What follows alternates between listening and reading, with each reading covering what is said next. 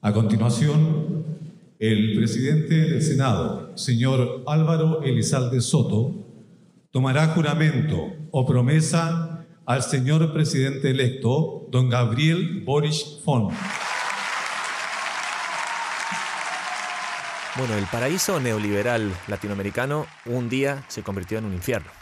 En el 2011, una protesta estudiantil masiva empezó a generar disturbios, una juventud descontenta, totalmente ajena a esa política pinochetista neoliberal que gobernó Chile durante muchísimo tiempo y que marcó el rumbo económico de lo que se decía era, al menos en los números, el milagro económico de América Latina, que tiene este peso y este, esta consecuencia tan grande de la exclusión. Parte de esos excluidos eran los estudiantes, como no sé si alguno se acuerda, pero esto tiene mucho que ver con el hecho de que en Brasil, al menos hasta ese momento, eh, perdón, en Chile, al menos hasta ese momento, eh, la educación era privada, ¿sí? con supervisión del Estado, pero con muy poca participación estatal. Parte de ese movimiento tenía grandes líderes, entre ellos Camila Vallejo, y otro que es el personaje del día y el partícipe de esta escena, ¿no? Un tipo que pasó de ser un dirigente estudiantil al que el gobierno no quería recibir, a recibir de parte de ese mismo presidente de la banda presidencial cuando fue elegido, el presidente más joven de la historia de Chile y creo que el más joven en, en ejercicio el día de hoy, Gabriel Boric. Hola, mi nombre es Javier Pallero. Y yo soy Gonzalo Fioreviani. Y esto es Escenas de lo Imprevisible, un podcast para conocer los hechos que cambiaron la forma en la que leemos el mundo. Así se dice. Así se dice. Estamos en la duda si era Boric, Boric. Así es, ¿qué tal, Javi? Un gusto, como siempre, compartir este espacio con vos. Gabriel Boric, se dice.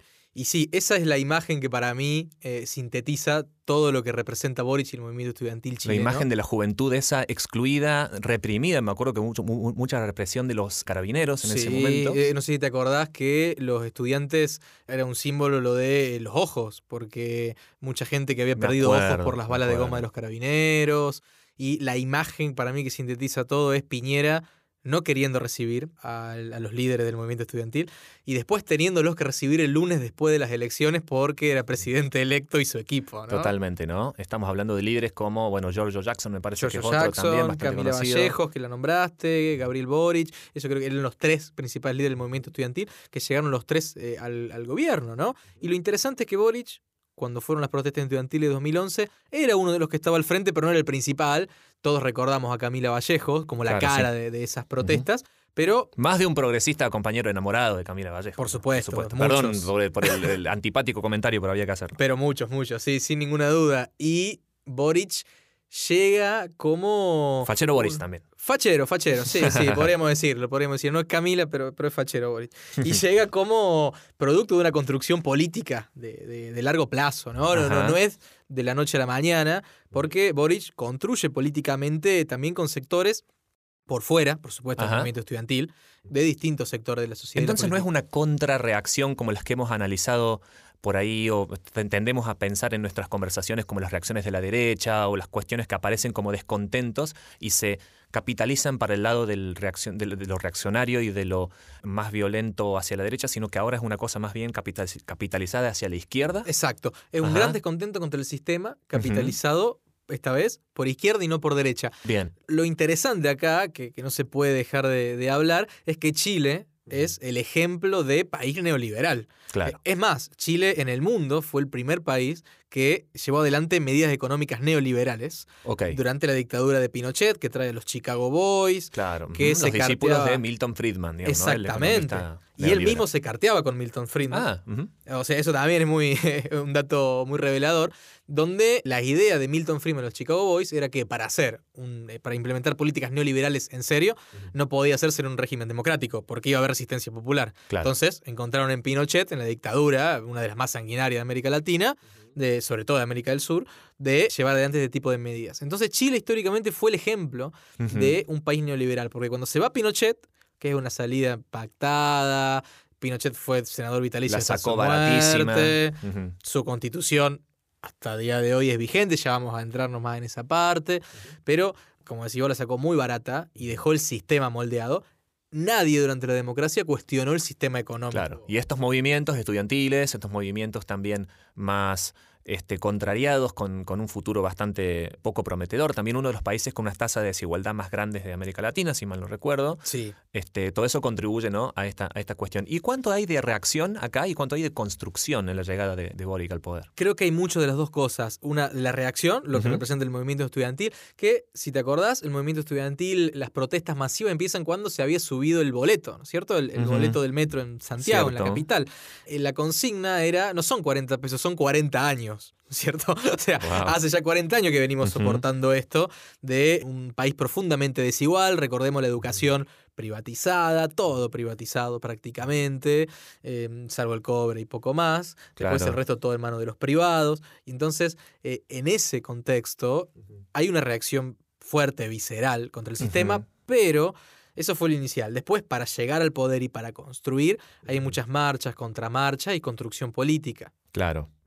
Y un movimiento también muy eh, creativo en cuanto a la, acción política, ¿no? Yo me acuerdo que había mucho flash mob, mucha cuestión teatral también, ¿no? En todo lo que fue la construcción de la comunicación de estos movimientos. Sí, totalmente. Una impronta muy joven, está claro, son todos dirigentes con una media de edad entre 30 y 35 años. Eh, creo que ninguno de los dirigentes del movimiento estudiantil hoy tiene 40 años. Entonces, eh, en ese sentido, eso también se ve mucho, ¿no? la juventud y la forma de llevar adelante la comunicación política, que es clave. ¿Y qué significa este liderazgo joven de una izquierda eh, revitalizada para el resto de la región? ¿no? Porque se me ocurre en otros lugares como Perú, por ejemplo, ¿no? que también tenían una impronta un poco de derecha y también discípulos más o menos cercanos a Chile que también ven cambios en su, en su orientación. Sí, eso es muy interesante. En América Latina en los últimos tiempos ha habido cambios en los países, en los principales países ejemplo del, del neoliberalismo, ¿cierto? Chile, Perú y Colombia. Claro. En Colombia todavía, al momento de grabar este podcast, Gustavo Petro no asumió la, presidencia, pero ya ganó el, el balotaje.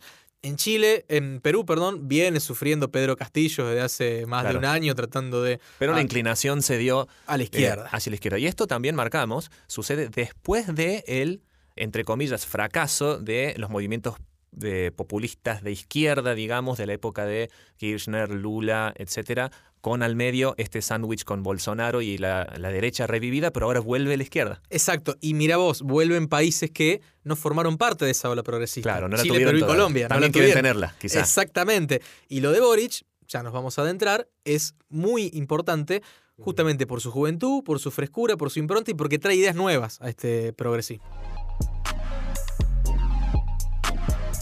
Esta ola de reacciones de izquierda una vez más, después de la época de me acuerdo de la imagen del Alca, de la escena esa del, Alca, Alca, al carajo. Sí, sí, tan fabulosa. Este, pero bueno, ha vuelto entonces esta revitalización en los países que vos me contabas que no habían tenido este protagonismo de la izquierda en, los últimos años. Pero Chile no es, por supuesto, el primer caso este que tienen de un gobierno de izquierda. Nos acordamos de Allende, ¿no? Claro, muy reivindicado por la izquierda latinoamericana general, además porque fue el primer caso en el mundo de un gobierno socialista, comunista, por decir socialista barra comunista, eh, democráticamente elegido, socialista, mejor dicho, que además, bueno, todo su trágico final con el golpe de Estado muy sangriento de Pinochet, eh, el asesinato de, Allende en el 11 de septiembre del 73, que es el verdadero 11 de septiembre para los Nuestro 11 de septiembre. Exactamente, ¿no? El bombardeo ahí al Palacio de la Moneda, etcétera, etcétera. Y la represión brutal que vino después a todos los sectores de izquierda inmediatamente después del golpe y que se extendió durante décadas a tal punto de instaurar un sistema económico que dura hasta hoy, hay que decir, por más que Boric ¿no? asumido, el sistema económico sigue. Qué cosa más, más loca, ¿no? Y, bueno, por supuesto, una página oscurísima de, la historia latinoamericana. Me acordé justo ahora de imágenes de, cómo también el mundo de la cultura y el cine ha ido rescatando eso. Me acuerdo de la película eh, Sí, Sí. Este... Hay una película muy interesante chilena, no recuerdo el año, que se llama Machuca, que es también la previa al, golpe de Allende, donde se ven un poco lo que fue en su momento la huelga de camioneros, todo lo que fue generando el clima para que eh, un sector importante de la sociedad apoye, y sobre todo el sector más conservador, apoye al golpe de Estado, porque también hay que decirlo, en, América Latina cada vez que se produjo un golpe de Estado, eh, no fue un que los militares bajan de una nave espacial y, y deponen al gobierno. Siempre hay apoyo, gente que después no se hace cargo de sectores sociales, económicos, sobre todo. Me corrijo un segundo, la película se llama No. No se llama la película. Ah, es, sobre, no la vi, pero debe ser, imagino, sobre el plebiscito cuando se va a Pinochet. Exactamente, exactamente, y sobre todo eh, también el rol de los medios de comunicación. Y si hablamos de eso, tampoco podemos obviar eh, a, Naomi Klein y la doctrina del shock, ¿no? Con esto de los ajustes neoliberales. Sí, ese Este libro es fantástico porque le dedica varios capítulos a la política económica de chilena, del pinochetismo, y tiene una idea de, eh, la tabula rasa, ¿no? De, romper todo y arrancar de cero. Y Milton Friedman le decía eso a Pinochet, que tenía que aprovechar, que tenía la suma del poder público básicamente, para hacer una tabula rasa en Chile. Y, Tejiendo este hilo que va desde Allende pasando por la sangrienta dictadura pinochetista, me pongo a pensar en la cuestión de la construcción de la legitimidad política, ¿no? Y cómo a través de estos movimientos jóvenes, ¿no? Y de esta situación latinoamericana que lo lleva a Boric al poder, ahora está como, bueno, construida una cierta legitimidad y un movimiento más progresista y de cansancio del statu quo en Chile que están tratando de articular en una reforma constitucional, ¿no? Sí, eh, que también es un, Boric es un emergente de esto, ¿no? Y, y los movimientos estudiantiles son un emergente de esto, va todo muy de la mano las protestas por la reforma constitucional, la protesta de eh, las comunidades de los pueblos originarios, etcétera, etcétera. La constitución se está discutiendo en un momento, está grabando este podcast, a fin de año debería haber un plebiscito o a comienzos del año que viene para votar al sí o el no. El plebiscito ya se votó previo a la elección presidencial a efectivamente tener una nueva constitución. Ahora, se tiene que la, la, convención constituyente que se votó tiene que escribir, redactar y aprobar un nuevo texto constitucional y se tiene que votar por el sí o por el no de este nuevo texto. ¿Y por qué quieren reformar la constitución? ¿Qué necesidad hay? Bueno, eh, es la constitución heredada del pinochetismo. O sea, es la mm, misma constitución que dejó el, régimen de Pinochet. ¿no? Entonces, estás con una constitución que fue hecha en dictadura sin representatividad social de los sectores sociales. Y uno de los datos más interesantes que sobrevuelan esta idea de nueva constitución es la idea de crear el Estado plurinacional de Chile. O sea, podríamos estar ante un cambio grande de paradigma en Chile. O sea que este, se dé un reconocimiento constitucional a las comunidades originarias mapuches, etc. Exacto, similar a lo que fue la constitución boliviana, por ejemplo. Ajá, algo por lo que se lo critica mucho a Boric también, el tema de cómo responde a la cuestión mapuche, que inclusive tiene hasta una facción o una expresión armada y violenta, ¿no? De reivindicaciones. Sí, se lo critica mucho tanto por izquierda como por derecha. Por derecha se le dice que no hace lo suficiente y por izquierda dice que no cambió la política de, los gobiernos anteriores el militarizar la zona de la Araucanía, de enviar de todas maneras eh, militares y, mm, fuerzas de seguridad a esa región. Y esto también me lleva a pensar cómo construye legitimidad un gobierno progresista, ¿no? Claro, ¿no? Qué difícil. Qué difícil, qué difícil más en estos contextos que, como habíamos dicho antes, ¿no? De dictaduras recientes y de eh, desigualdades, y de, graves crisis típicas de los países latinoamericanos. Y, pero esta cuestión a Boris le está costando un poquito su imagen, por lo, por lo que estaba viendo, me puse a investigar un poquito, y no tiene la tasa de aceptación o de popularidad que tenía al principio ya. Totalmente. De hecho, cuando Boris asume, eh, asume con una tasa de popularidad del 70% aproximadamente. Sí, sí, claro, era un gran... Y pasa un mes. Fenómeno. Un mes, nada más y la popularidad bajó al 40%, 30 y pico por ciento. Y es por esto, por esta cuestión medio dubitativa. Sí, lo que sucede es que para un gobierno progresista es muy difícil, eh, es muy difícil generar legitimidad, justamente porque te piden que los cambios los hagas rápido. Pero se olvidan justamente esta cuestión de que no son 40 pesos, son 40 años. O sea, ¿qué tan rápido podés cambiar 40 años de política? Como decían algunos que sabían de esto, el arte de lo posible. Exactamente, la política siempre es el arte de lo posible. Hay una anécdota del gobierno de Allende que tiene que ver con la técnica. Y en ese sentido había un proyecto que se llamaba el proyecto CiberSyn, que era básicamente una planificación centralizada con decisiones en tiempo real sobre la producción de la economía y sobre eh, la gestión de recursos básicos ¿no? del gobierno. Esto se hacía, o al menos en el proyecto, se iba a hacer con máquinas de teletipo, que en su momento eran este, eh, los grandes avances de la tecnología, ¿no? Y a través del teléfono.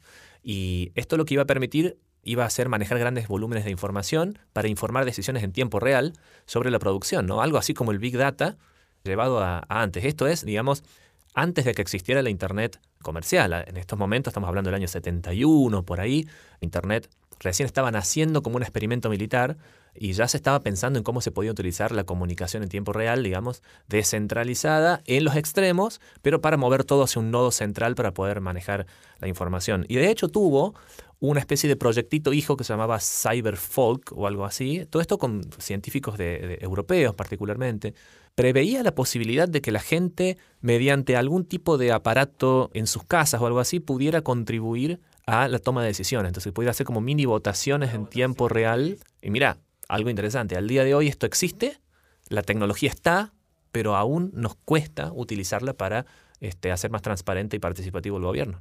No necesariamente para votar en las elecciones, pero puedes utilizarlo para plebiscitos de, de administración de presupuesto abierto, hay municipalidades que lo hacen a eso, este, para que vos opines más o menos como parte de una comunidad sobre qué se tiene que hacer en una obra, en una municipalidad o cosas así, ¿no? Se puede usar para otras cosas, no necesariamente eh, para los votos, ¿Qué tendrá entonces, me pregunto, y seguro quienes nos escuchan también se preguntan, de previsible o de imprevisible esta escena de... Te voy a preguntar por dos escenas. La escena del 2011, ¿no? De que estos estudiantes iban a hacer semejante movimiento, ¿no? Y semejante sacudón a la política chilena. Y si era también previsible esta idea de que uno de ellos iba a llegar a, presidente con esta imagen que pintábamos al principio de no ser recibido a que le den la banda presidencial. Bien, previsible e imprevisible al mismo tiempo. Porque, a ver, cuando en una sociedad mm, a un sector importante de la población lo oprimís durante décadas, bueno, es previsible que en algún momento explote, ¿no es cierto? Lo que es imprevisible es que nunca sabes cuándo, ni cómo, ni por dónde va a venir esa, esa explosión, esa grieta en el sistema, por dónde va, va a estallar. En el caso de 2011 terminó siendo por los estudiantes, que venían de décadas de, opresión, de eh, recibirte y a lo mejor estás trabajando 40 años para pagar tus deudas estudiantiles. claro, ¿no? Porque ahí hay que pagar, porque como decíamos antes, la universidad es privada y quedas con esas deudas. Exacto, y no cualquier estudia, e, es muy, muy complejo, muy difícil. Y después la elección de Boric, a mi forma de verlo, absolutamente imprevisible, ¿no? Porque pensar en eh, un, hombre de 35 años que viene de, de, las protestas multitudinarias contra el gobierno, que viene de ser reprimido por los carabineros, pasar a ser quien ordena a los carabineros. Si uno se pone a pensar, es tremendo. Seguramente, seguramente muchos de los carabineros de hoy lo reprimieron a Boris, ¿no es cierto? Y claro, hoy, ¿no? Y hoy están bajo Ahora tienen que hacerle, hacerle la venia. Y bueno, y pensando en cuanto a consecuencias, ¿no? Eh, cómo esto cambia el mundo, cómo cambia la región.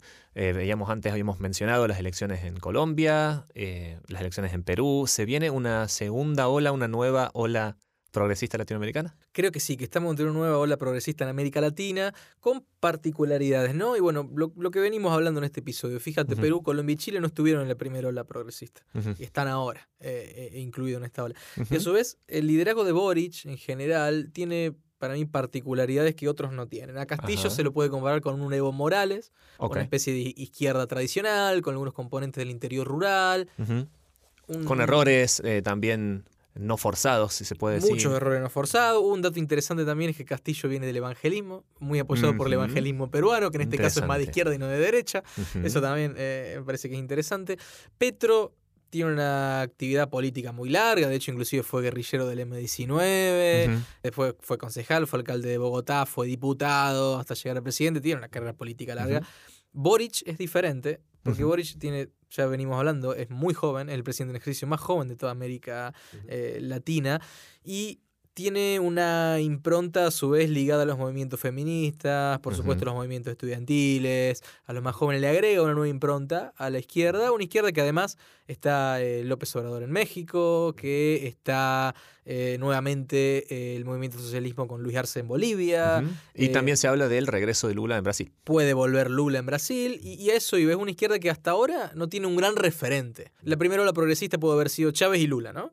Eh, por sus propias características. Hoy el México de López Obrador es lo más cercano, pero México está lejos de. Y también un, dirigente también de mayor edad, ¿no? Y que también tiene grandes furcios y, prejuicios también de la vieja izquierda, ¿no? Toda esta cuestión de. Exacto. Es muy diferente a la izquierda nueva de Boris, ¿no? En ese sentido. Y además, la, propia particularidad geográfica de México, la cercanía con Estados Unidos, la lejanía con América del Sur. México tampoco estuvo en la primera hora de, de gobiernos progresistas. Entonces, es diferente. Pero con una vuelta de Lula al gobierno brasileño, esta cuestión de falta de liderazgo puede volver a cambiar y creo que es lo que le falta hoy a esta nueva ola progresista en América Latina, un liderazgo claro. Brasil puede serlo y Boric lo que puede aportar es la renovación, la frescura, las ideas nuevas. Que esperemos que bueno, tengan una vida mucho más larga que estos procesos y estos movimientos a veces tan repentinos que hemos estado viendo en esta región y en el mundo. Exactamente, porque vienen siendo procesos cortos, también hay que ver cuánto dura esta novela progresista en América Latina, no, no decimos que va a durar 10, 15 años, quién sabe cuánto puede durar, eh, y hay que verlo andar, eh, siempre decía uno que también acá en Argentina algo sabía de política, que eh, hay que ver hasta qué punto puede cambiar efectivamente las estructuras económicas y políticas chilenas, quedarse en buenas intenciones. Porque aquel neoliberalismo estuvo también muchos años después de la dictadura. Con eso entonces eh, vamos a ir dándole cierre agradeciendo como siempre a Guido Lautaro Padín que está en la producción general y a Parque Podcast por darnos el espacio para escenas de lo imprevisible. Muchas gracias Gonza entonces. Gracias a vos, hasta la próxima Javi. Qué bueno que llegaste hasta acá. Te contamos que somos una productora que se sostiene y crece con el aporte económico de sus oyentes. Si te gusta nuestro contenido, te invitamos a formar parte de este proyecto con un pequeño aporte mensual. Si podés hacerlo, nos das una gran ayuda para seguir produciendo más y mejores series. Ingresa a parquepodcast.com barra suscríbete y acompáñanos en este viaje. Además, si te gustan los contenidos, no te olvides de seguirlos y calificarlos en Spotify.